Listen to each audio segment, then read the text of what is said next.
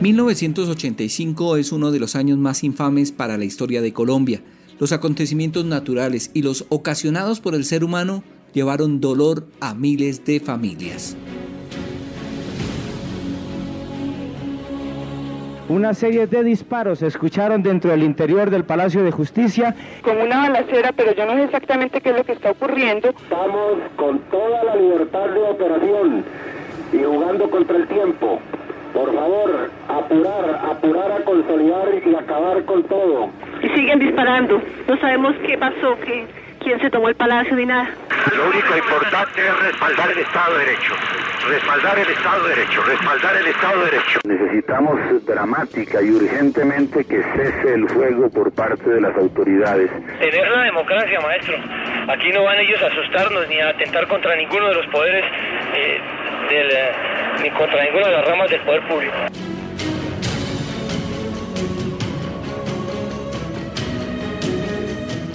Soy Carlos Castro Arias. Hoy en nuestro podcast Memoria desempolvamos los audios con los que los colombianos conocieron los detalles en torno a la toma del Palacio de Justicia por parte de la guerrilla del M-19 entre el 6 y el 7 de noviembre de 1985.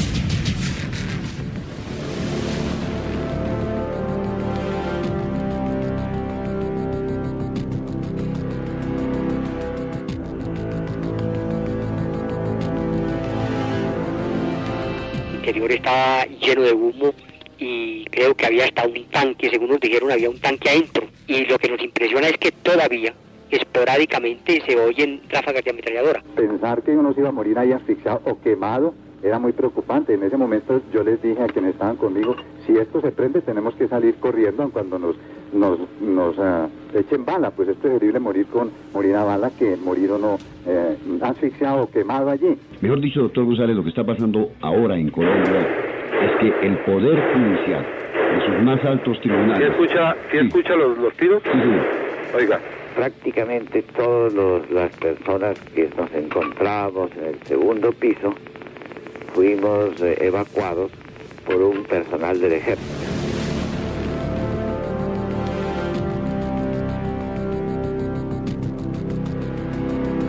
El 6 de noviembre de 1985 era miércoles. Transcurría la mañana con relativa normalidad. La Plaza de Bolívar es el lugar emblemático y céntrico de la capital colombiana. En la parte eh, norte, el Palacio de Justicia, en la parte sur, el Congreso de la República, en la parte oriental, la Catedral y en la parte occidental, la Alcaldía de Bogotá. Cuando comenzó la balacera, la gente estaba confundida, nosotros mismos confundidos, porque salían versiones de diferentes clases. Cuando comenzaron esos disparos y ya hubo las primeras versiones, que hoy en día aún hay versiones diferentes, inclusive por los propios protagonistas. Esa balacera de la que nos habla el periodista Juan Darío Lara fue la toma del Palacio de Justicia por parte de 35 integrantes de la guerrilla del M-19. Cuando la noticia se produce, Caracol se la comunica. ¡Extra! Ofrecemos en Caracol un boletín extraordinario de última hora. Urgente. Acaba de ser tomada la Corte Suprema de Justicia. Atención, la situación es delicada. están encerrados periodistas de Caracol en la Corte. Juan Carlos, ¿qué pasa? Las instalaciones de la Corte Suprema de Justicia en el Palacio de Justicia en la Plaza de Bolívar. Las autoridades acaban de tomar posiciones a lo largo de la carrera séptima y la carrera octava, pero en este momento no se sabe realmente cuál es la situación. Una serie de disparos se escucharon dentro del interior del Palacio de Justicia. El tránsito en el centro de la capital del país está bloqueado. Los miembros del batallón Guardia Presidencial y de la Policía Militar que están permanentemente en la zona han acordonado el centro y la Plaza de Bolívar para prevenir cualquier incidente mayor. Sin embargo, no se sabe en el momento cuál es la situación real, pero repetimos, es una balacera que se presenta dentro del Palacio de Justicia. Otro periodista de Caracol, Jairo Velasco, está cerca al lugar de la ocupación. Jairo, ¿qué ocurre? El ejército, pues, el ejército por parte de la Guardia Presidencial se desplazó acordonando la carrera séptima y la carrera novena. Y, ellos estaban en este momento eh, haciendo calle de honor a varios embajadores que se presentaban al Palacio de Nariño y entonces en este momento, digamos, la Guardia Presidencial se desplazó a tomar posiciones por la carrera 12, carrera séptima y carrera novena. Los miembros de la Guardia Presidencial se apostaron en señal de combate, se tiraron al piso y quitaron el seguro de sus fusiles. Pero entre el Palacio de Nariño y el Palacio de Justicia está el edificio del Congreso, donde me encuentro en este momento. Es una vista perfecta. La Plaza de Bolívar está totalmente desocupada, solo en las esquinas que dan acceso a esta histórica Plaza de Bolívar hay unos carros, unos coches de policía, hay miembros de la Guardia Presidencial, miembros del F2, del DAS.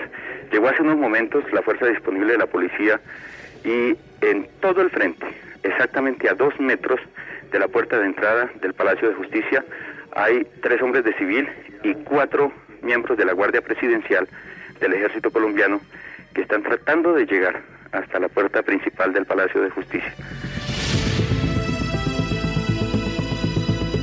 El abogado Jaime Moreno, que tiene su oficina ubicada frente al Palacio de Justicia, cuenta a Caracol qué es lo que observa. Disparando de adentro para afuera y ahí llegan unos policías, me parece que eran como los policías del Banco Cafetero, que queda a un costado del Consejo de Estado.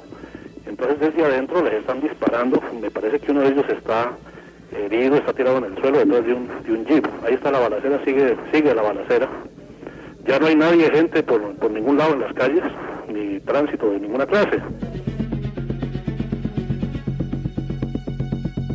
En el Palacio de Justicia funcionaba la Corte Suprema de Justicia y el Consejo de Estado.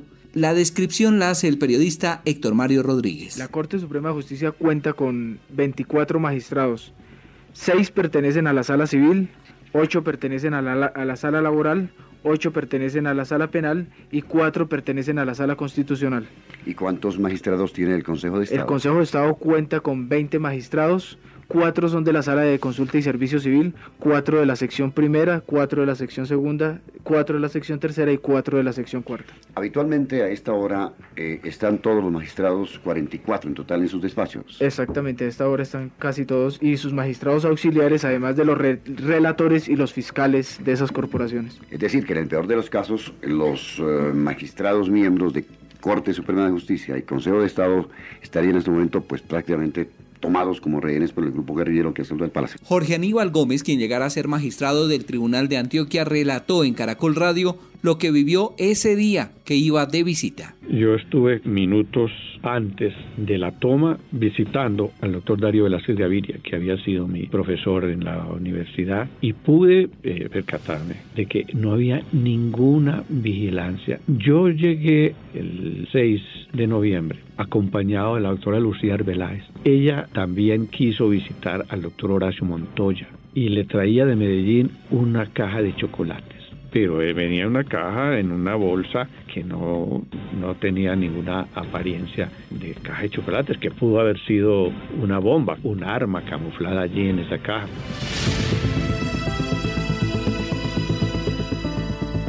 Dentro del Palacio de Justicia, el terror, la confusión, el miedo reinaban. Caracol Radio logra comunicarse con varios rehenes. Yami Damar. ¿Qué pasa del interior de la corte, María Cristina? Aló. Señora. No, señor, pues no les sé decir, siento como, como una balacera, pero yo no sé exactamente qué es lo que está ocurriendo, porque yo estoy aquí en mi oficina. Eh, ¿Su oficina está ubicada en qué piso? En el piso cuarto. ¿Ustedes tienen libre movilización por el edificio? Sí, señor. ¿Usted podría descender hasta el primer piso? Ah, no, me muero del susto. Pero usted oye, oye disparos. Yo oigo los disparos, claro. ¿Usted no los, no los alcanza a oír? No, no, eh, ¿usted los está escuchando en ese momento? Sí. ¿Y a qué horas comenzó esto? Hace unos un cuarto de hora más o menos. ¿Y se les ha dado a ustedes alguna instrucción interna sobre lo que deben hacer? No, no, no, oiga. No, porque Eh, se- pues esto no estaba previsto, uno no sabía que iba a ocurrir una cosa de estas. Mejor dicho, doctor González, lo que está pasando ahora en Colombia es que el Poder Judicial, en sus más altos ¿Sí tribunales... escucha, sí escucha los, los tiros? Sí, señor. Oiga, Eh, ¿sí los escuchó? Sí, señor. Le decía, doctor González. Lo que se puede informar es que en este momento el Poder Judicial en sus dos más altos tribunales, Corte Suprema de Justicia y Consejo de Estado, están prisioneros en el Palacio del Sí, en este momento no nos podemos movilizar, inclusive estamos en el piso, pues, sin, sin podernos movilizar. tenemos comunicación con eh, un funcionario eh, que está ubicado en el segundo piso del Consejo de Estado. ¿Qué es lo que acontece en estos momentos, por favor? Siguen disparando. No sabemos qué pasó, qué, quién se tomó el palacio ni nada. En ese momento hay disparos dentro del edificio. Están disparando terriblemente, una ráfaga espantosa. Pero eh, hay hombres encapuchados ahí en el edificio. No le puedo decir, nosotros estamos con la puerta cerrada, tendidos en el suelo. Hasta luego, hasta luego.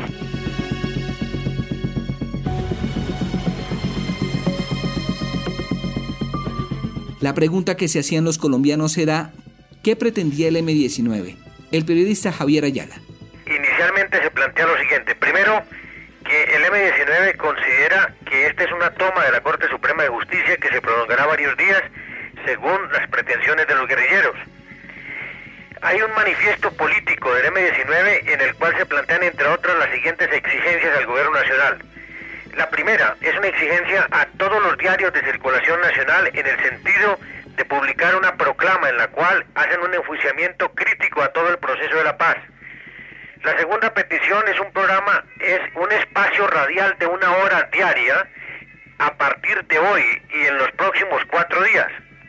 Otra de las exigencias planteadas por el M-19 es la presencia del presidente Belisario Betancourt en la Corte Suprema de Justicia para hacer una especie de juicio sobre lo que se ha hecho en relación con el proceso de la paz. Y además se plantea en este manifiesto una petición en el sentido de que ellos tendrán derecho permanente a utilizar o un espacio de televisión o una hora diaria en, en la radio del país. Estas son las exigencias básicas inicialmente conocidas por lo que se ha llamado por parte del M19 Operación Antonio Nariño por los Derechos del Hombre. Igualmente, en el cassette que se ha dado a conocer, se dan a conocer palabras de el señor Álvaro Fayad, líder del M19. Eh, el cassette correspondiente ha empezado a circular ah, en los medios de comunicación y ha sido entregado a la cadena Caracol de Colombia. Javier Ayala.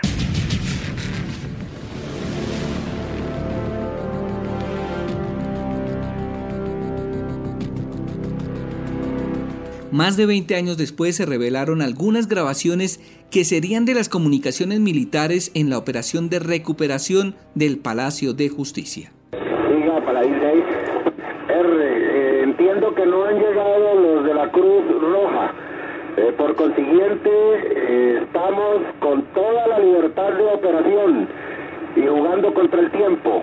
Por favor, apurar, apurar a consolidar y acabar con todo y consolidar el objetivo, siga. USL, USL, vamos a, se va a hacer detonar otra carga entre el baño del cuarto piso que ya se controló y el tercero para tratar de penetrar que es el lugar de resistencia que nos queda en este momento. Cambio. Para ir 6 de coral. Mira, aquí recibo un, un informe de, de, muy buena fuente, pero digo cuál era, que los guerrilleros que habían entrado eran 40. RQSM. Que los guerrilleros que habían entrado eran 40, ¿cambio? R, sí, lo, lo escucho, siga. Pues espero que le sirva de, de alto, ¿no? R, correcto, sí, señor. Eh, vamos a, a, mirar ahora la, y, a, y, a, comprobar todo, hacer el balance y qué pasó, diga. Sí, a ver que no, entre los que salen de retenido no se nos vayan a mezclar, ¿cambio? R, sí, porque inclusive tenemos una información de que Otero se nos salió con la cédula de un muerto, pero pero pero bueno, que Almarales está herido y que lo llevaron ahorita a una unidad de, PM. En fin, estamos en eso, estamos en la parte también mucho más compleja, diría yo también, que es esta limpieza, identificación, manejo de todas estas cosas.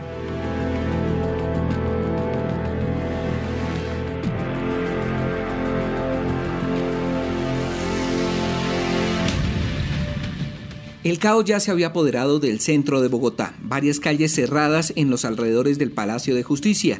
Las ambulancias no podían llegar por los heridos.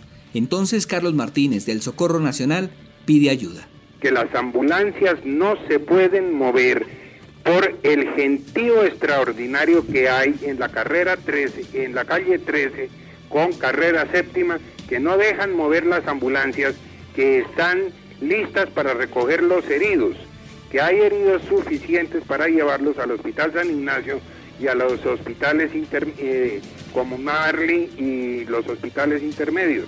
De manera que necesitamos con urgencia que nos despejen la carrera séptima de público. Mientras tanto, algunos visitantes y funcionarios del palacio son evacuados y trasladados a la casa esquinera cercana, de construcción colonial, en donde funciona el Museo 20 de Julio Casa del Florero. Así lo reportan los periodistas de Caracol Radio Guillermo Franco Fonseca y Julio Suárez Santuri. En estos momentos ya prácticamente se ha terminado un operativo por parte de la Policía Nacional y unidades del Ejército. Se están evacuando la mayoría de empleados. Acaba de salir en este momento el conocido abogado Bendet Olivella. Todos eh, estos empleados están bastante nerviosos, algunos son histeria, y están siendo ubicados aquí en el Museo del 20 de Julio, en la Casa del Florero. En ese momento por la carrera octava y por la carrera séptima, en toda la esquina de la casa de Ferrero, cerraron los almacenes, el almacén que quedaba en ese lado, y las casas adyacentes por la octava y por la séptima fueron todas cerradas. No teníamos desde dónde transmitir, pero entonces logramos meter los móviles y a través de móviles con grandes extensiones de cables en ese momento, podíamos informar, porque no existía el celular, que hoy es un medio muy bueno en algunos edificios, desde algunas oficinas de la carrera octava, que hay muchas oficinas de abogados, nos permitían, con los canales de periodistas, pasar a informar de lo que habíamos visto, los detalles, porque en ese tiempo los periodistas trabajábamos, era con unas libreticas y un lápiz y apuntamos todos los detalles y lo que íbamos memorizando lo íbamos transmitiendo para poder mantener la transmisión viva. Se confirma, antes de que dé una información importante Guillermo Franco Fonseca, se confirma que los magistrados evacuados son Eduardo Suescún, Jaime Betancur Cuartas, Jaime Paredes Tamayo, Álvaro Cajiao y Humberto Mora Osejo, que, Humberto Mora Osejo fue presidente de la Corte Suprema de Justicia a finales del año anterior. Eh, sí, Yamil, oficialmente uno de los oficiales de la Policía Nacional nos acaba de suministrar el nombre de uno de los guerrilleros que fue muerto en el interior de la Corte Suprema de Justicia. En su poder se encontraba una receta con el nombre de Amalio Sosa. Amalio Sosa. Este eh, reconocimiento lo hizo la policía en el interior eh, de la Corte Suprema de Justicia. Por otra parte, el mismo oficial nos informó que el teniente Fonseca es también el muerto dentro de las instalaciones y está el teniente Gallo herido. El teniente Gallo pertenece al F2 de la Policía Nacional.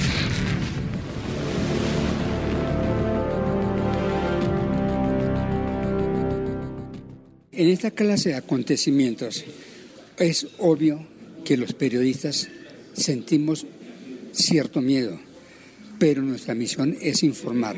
Entonces nos medíamos en, el, en, en nuestras palabras, el vocabulario se está midiendo demasiado porque con eso podíamos contribuir a enardecer los ánimos, porque, repito, era una confusión terrible de nuevo y dentro del Palacio de Justicia, Caracol Radio ubica telefónicamente al magistrado Carlos Betancourt, quien permanece refugiado en su oficina. ¿Cómo está la situación, doctor Betancourt? Pues ignoramos completamente porque nosotros estamos, yo estoy aquí en mi oficina mm, con las dos secretarias, eh, no nos hemos podido asomar hacia el interior porque el interior estaba lleno de humo y creo que había hasta un tanque, según nos dijeron, había un tanque adentro y hubo, hubo eh, eh, es decir, ráfagas permanentes y lo que nos impresiona es que todavía esporádicamente se oyen ráfagas de ametralladora. En el tercer piso mm, mm, estamos varios consejeros que yo sepa, está la doctora Idea Sola, está el doctor Samuel Buitrago, está el doctor Reinaldo Arciniegas, el doctor Gaspar Caballero. Doctor Betancourt, escúcheme, es que muchas personas familiares de, ellos han llamado pues para indagar por su estado. ¿Nos quiere por favor repetir uno por uno los... Estos eh, magistrados están todos bien y no están, en el grupo... Todos bien, Edir, están, están en muy buenas condiciones y problemas de venga clases, Edir, únicamente el nerviosismo normal que todos tenemos. Pero doctor Betancourt... Pero está la doctora Aide Anzola. Aide Anzola. Eh, yo acabo de hablar con ella, está sí, bien. Sí, señor. El doctor Samuel Buitrago. El doctor Samuel Buitrago. El doctor eh, Reinaldo Arciniegas. El doctor Arciniegas. El doctor Gaspar Caballero. Reinaldo Arciniegas, Gaspar Caballero. El doctor Julio César Uribe. Julio César Uribe. El doctor eh, eh, Antonio Irizarri. ¿Antonio qué? Antonio Irizarri Restrepo, el último de los consejeros que se posicionó. Antonio Irizarri, sí, señor. Bueno, el doctor eh, Jorge Valencia. Jorge Valencia, El sí. doctor Enrique Lowe. Enrique Lowe. Esos, esos son los consejeros que están aquí. Oiga, oiga los tiros. Ah, no, no. Los tiros continúan. Oiga. Sí. Pero, pero mire, doctor... Eh, y eh, con esos están el personal de secretaría, el personal pues, de, de- de- personal de las, las consejeras, las eh, secretarias auxiliares. Eh, hay varios magistrados auxiliares aquí con nosotros también. Magistrados, el doctor Carlos Horacio Urán, el doctor Estupiñán, la doctora Inés Hurtado, el doctor Borja, el doctor Fernando González. Es decir, ahí, ahí, es, decir, hay mucho personal aquí en el tercer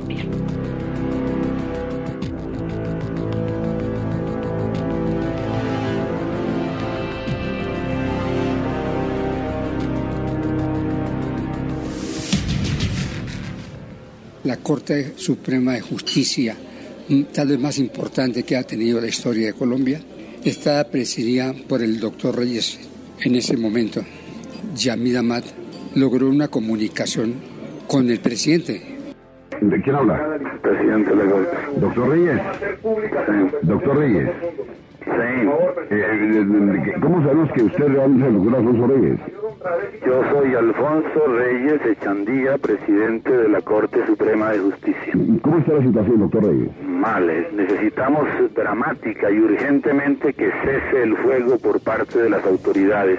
Estamos rodeados del M-19 en varios eh, pisos, no, en el cuarto piso, en varios de nuestros establecimientos, de nuestros despachos judiciales. Ellos están dispuestos a dialogar, traen una demanda concreta, pero si no cesa inmediatamente el fuego, morimos todos. Estamos en este momento siendo apuntados por las armas de unidades del M-19. Varias personas son evacuadas del edificio que albergaba a las altas cortes de justicia. Muy cerca, los periodistas de Caracol Radio, Julio Suárez Santuri y Guillermo Franco Fonseca. Aquí desde la calle 11 con carrera octava eh, continúa el procedimiento de evacuación de los rehenes en- dentro del Palacio de Justicia. Nos dicen que asciende ya a 80. Lo único importante es respaldar el Estado de Derecho. Respaldar el Estado de Derecho, respaldar el Estado de Derecho. ¿Hay algún eh, magistrado o consejero herido? No, no tengo conocimiento. ¿Y usted cómo se siente, doctor Paredes? Ya estoy bien. ¿Usted se siente bien? Abrumado, apenado con el mundo, con mi patria, adolorido. ¿Cuántos guerrilleros se encuentran adentro? No tengo ni idea. ¿Cuántos muertos hay dentro, doctor Paredes? No sé. ¿Cuántos rehenes hay? No sé, no tengo ni idea. ¿Cómo están los guerrilleros? Es el doctor Jaime Paredes que acaba de abandonar en estos instantes el Museo 20 de Julio.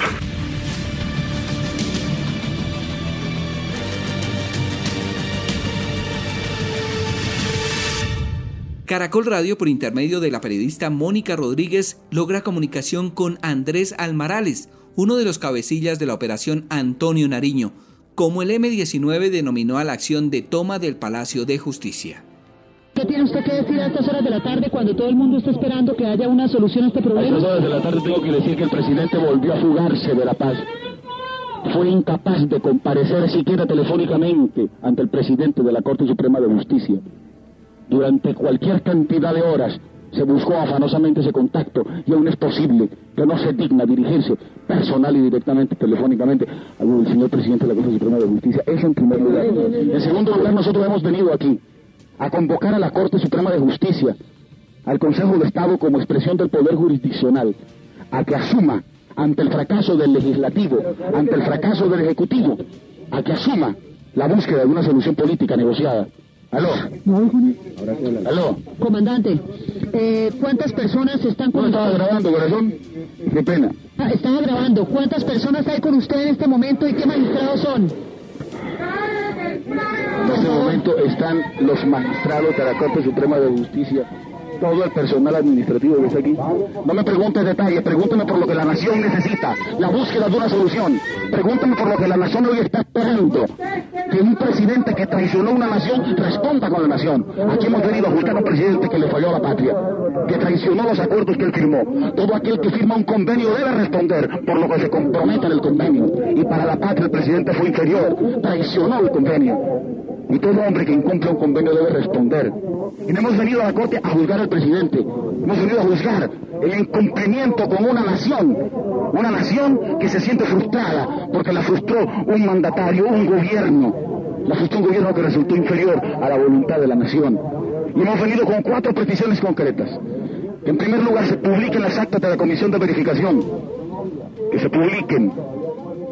Nosotros tenemos la honradez y la moral en la talla del hombre colombiano y, habemos, y hemos cumplido con rigor absoluto con lo que nos comprometimos, que se publiquen las actas de la Comisión de Verificación, en donde aparece la responsabilidad del ejército y del gobierno. Ha llegado los helicópteros, corazón. ¿Cómo así, comandante, que llegaron los helicópteros? Claro, están sobrevolando. Bueno, ¿usted qué frente? Hemos venido en segundo lugar a decir que se publique el texto de nuestra proclama y el texto de la demanda que es una petición que presentamos respetuosamente a la Corte Suprema de Justicia. ¿Usted de qué frente es, comandante? ¿Usted de qué frente es? Somos la columna Iván Marino Espina. Cuéntame una cosa, eh, pero se teme por la vida de los magistrados. ¿Qué va a pasar con ellos? Hay una decisión, que es la decisión que la nación asuma su destino. Y si el ejército, que es el que ha allanado con los tanques la corte, decidió ese destino. Hay un pueblo que será superior a esa decisión. Hay un pueblo que será infinitamente superior a cualquier voluntad de aniquilamiento de un ejército de minorías. El ejército que está decidido a ser la oposición de la nación. Porque si aquí en Colombia hay oposición, oposición es el ejército y el gobierno. ¿A quién? A las grandes mayorías de este país. ¿En qué situación eh, de salud se encuentran ahorita los magistrados? Absolutamente bien. Hemos garantizado la vida de los magistrados.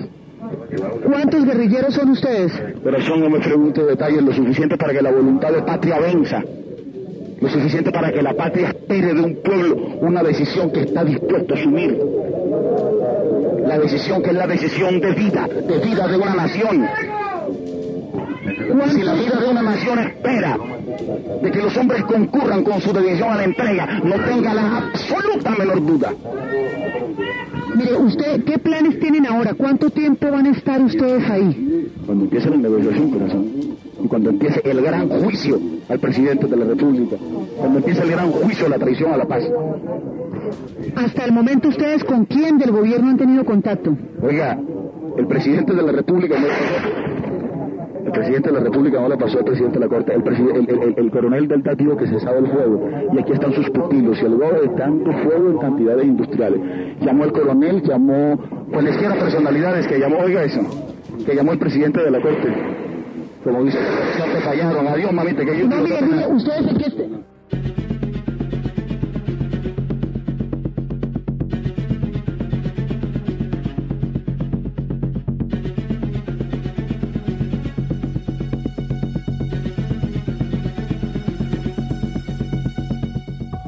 En la transición de la tarde a la noche del 6 de noviembre, los medios de comunicación seguían relatando lo que pasaba en el Palacio de Justicia.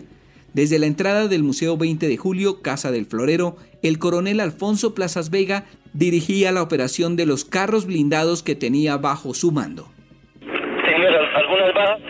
La gran mayoría de las bajas son de ellos y sobre todo hemos rescatado la casi totalidad, yo creo que la totalidad de los rehenes que se encontraban vivos. ¿Usted entró con el tanque al palacio?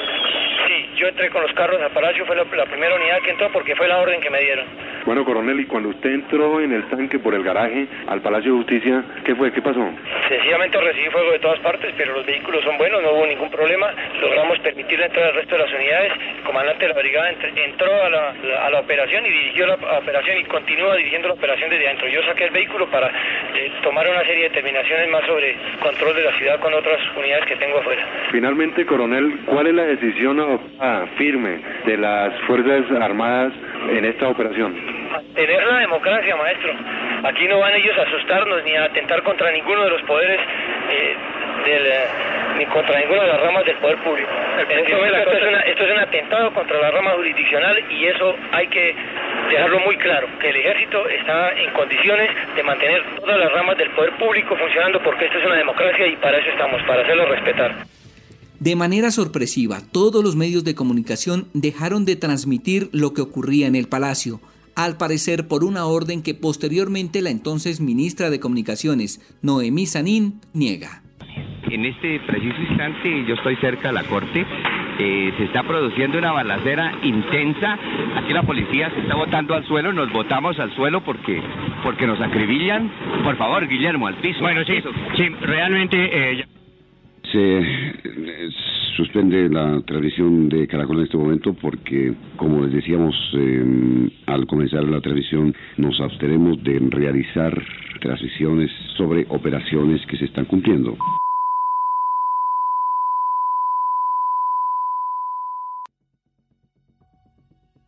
Se desata un incendio en el Palacio de Justicia. El magistrado Carlos Betancourt era uno de los rehenes y así recuerda esos momentos.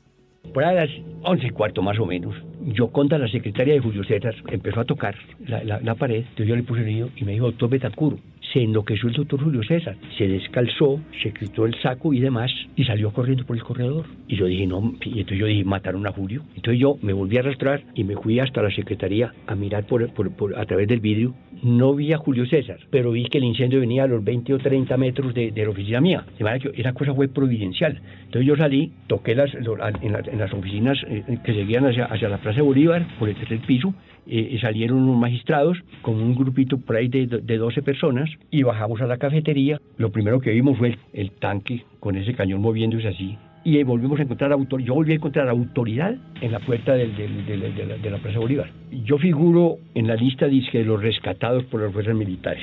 A mí eso me ofendió profundamente, porque eso no es cierto. Y ahí salta un chiste muy desagradable, que yo estaba muy agradecido por las fuerzas militares, porque cuando salimos a la puerta de la, de la Plaza de Bolívar, la policía no me disparó.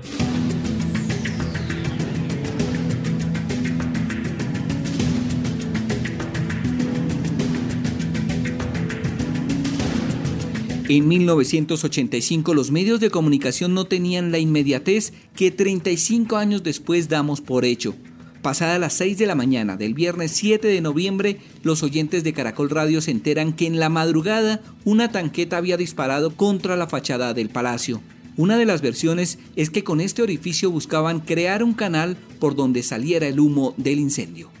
El ejército disparó una granada de demolición que abrió un boquete en uno de los costados del edificio de medio metro de diámetro, por el cual salían gruesas columnas de humo. Aun cuando desde el exterior parecía increíble que aún hubiera sobrevivientes en el interior del Palacio de Justicia, el registro de disparos indicaba que los guerrilleros tenían todavía un refugio no alcanzado por las llamas en donde están resistiendo.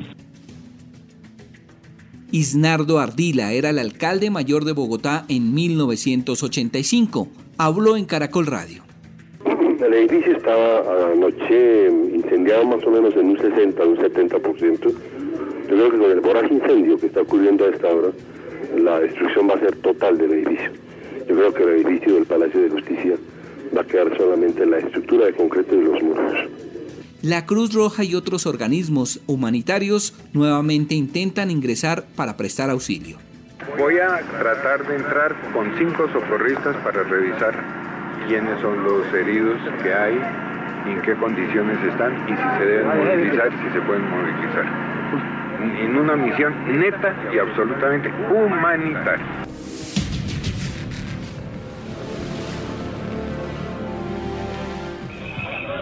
Lo que podemos transmitir evidentemente es que hay una recuperación numerosa de rehenes después de un intenso operativo que hubo en los últimos minutos. Además hay una señora que en este momento está saliendo por sus propios medios del Palacio de Justicia. Hay otro hombre, hemos contado 12 personas que han salido del interior del Palacio de la Justicia, recuperados evidentemente en una osada acción de las fuerzas militares. Ah, sale otro señor, van 13 personas recuperadas ya, Guillermo. Y ahorita, en este preciso momento, en una ambulancia de la Secretaría de Salud también es evacuada Clara Enciso. Parece que no está muy, muy grave, muy, muy herida. De todas maneras, por lo menos 12 personas han sido evacuadas, 12 rehenes han sido eh, rescatados por el ejército y la policía. Sobre las 10 de la mañana del 7 de noviembre se revela una presunta rendición de los guerrilleros. Urgente, se rindieron los guerrilleros, dice la agencia France Press, y la presencia ya en la plaza del doctor Humberto Murcia, quien estaba acompañando al presidente de la Corte, indica que así evidentemente es. ¿Guerrilleros? Sí, sí, se rindieron los guerrilleros, dice uno de los rehenes. Se rindieron los guerrilleros, es la palabra que pronunció uno de los rehenes que salió hace unos instantes del interior del Palacio de la Justicia. Sin embargo, no era tiempo para dar por terminada esta tragedia. Fue sobre la una de la tarde cuando ya hubo un pronunciamiento por parte del entonces ministro de Justicia, Enrique Parejo González. No conocemos con exactitud el número de víctimas. Eh, desde luego estamos ya enterados de la dolorosa tragedia que ha vivido el país por la pérdida de sus más destacados eh, funcionarios de la rama jurisdiccional entre ellos el presidente de la Corte Suprema de Justicia, los miembros de la Sala Constitucional, algunos miembros de otras salas. Yo creo que ya esa pérdida es lo suficientemente elocuente como para que sintamos que la tragedia ha sido inmensa.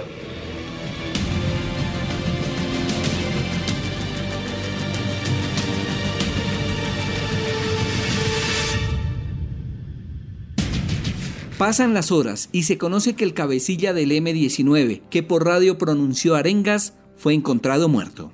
Caracol acaba de confirmar, es información oficial suministrada por una fuente autorizada, Andrés Almarales está muerto. Su cadáver fue rescatado en el interior del Palacio de Justicia. En la noche del viernes 7 de noviembre, el presidente Belisario Betancourt le habla al país. Inmensa responsabilidad la asumió el presidente de la República, que para bien o para mal suyo estuvo tomando personalmente las decisiones, dando personalmente las órdenes respectivas, teniendo el control absoluto de la situación, de manera que lo que se hizo para encontrar una salida dentro de la ley fue por cuenta suya, por cuenta del presidente de la República.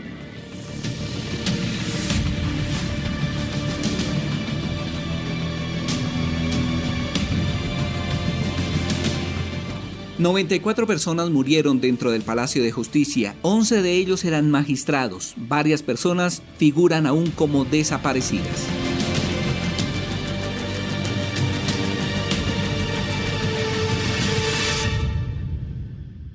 Las operaciones de toma y recuperación del Palacio de Justicia duraron 27 horas.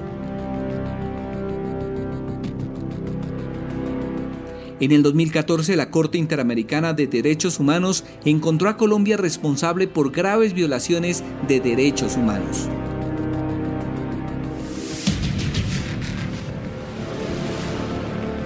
Dos militares fueron condenados por delitos como desaparición forzada, el general Jesús Armando Arias Cabrales y el coronel Alfonso Plazas Vega. Sin embargo, la condena a Plazas Vega fue revocada en el 2015.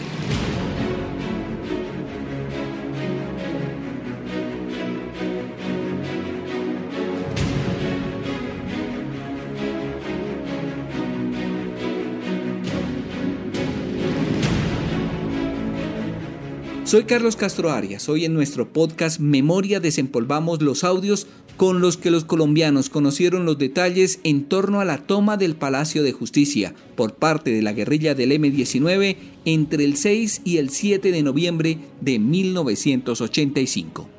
Esperamos sus comentarios en nuestras redes sociales arroba Caracol Podcast. Una serie de disparos se escucharon dentro del interior del Palacio de Justicia. Con una balacera, pero yo no sé exactamente qué es lo que está ocurriendo. Estamos con toda la libertad de operación y jugando contra el tiempo.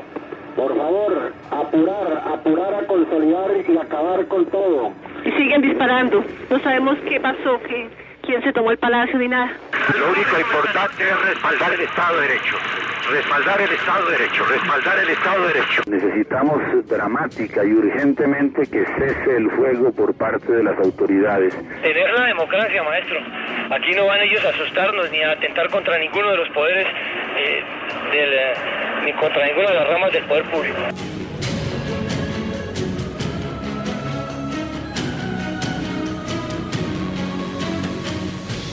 Interior estaba lleno de humo y creo que había hasta un tanque, según nos dijeron, había un tanque adentro. Y lo que nos impresiona es que todavía, esporádicamente, se oyen ráfagas de ametralladora. Pensar que uno se iba a morir ahí asfixiado o quemado era muy preocupante. En ese momento yo les dije a quienes estaban conmigo, si esto se prende tenemos que salir corriendo cuando nos, nos, nos ah, echen bala, pues es preferible morir con morir a bala que morir uno eh, asfixiado o quemado allí. Mejor dicho, doctor González, lo que está pasando ahora en Colombia es que el Poder Judicial, en sus más altos tribunales... ¿Sí escucha, sí escucha los, los tiros? Sí, sí. Oiga.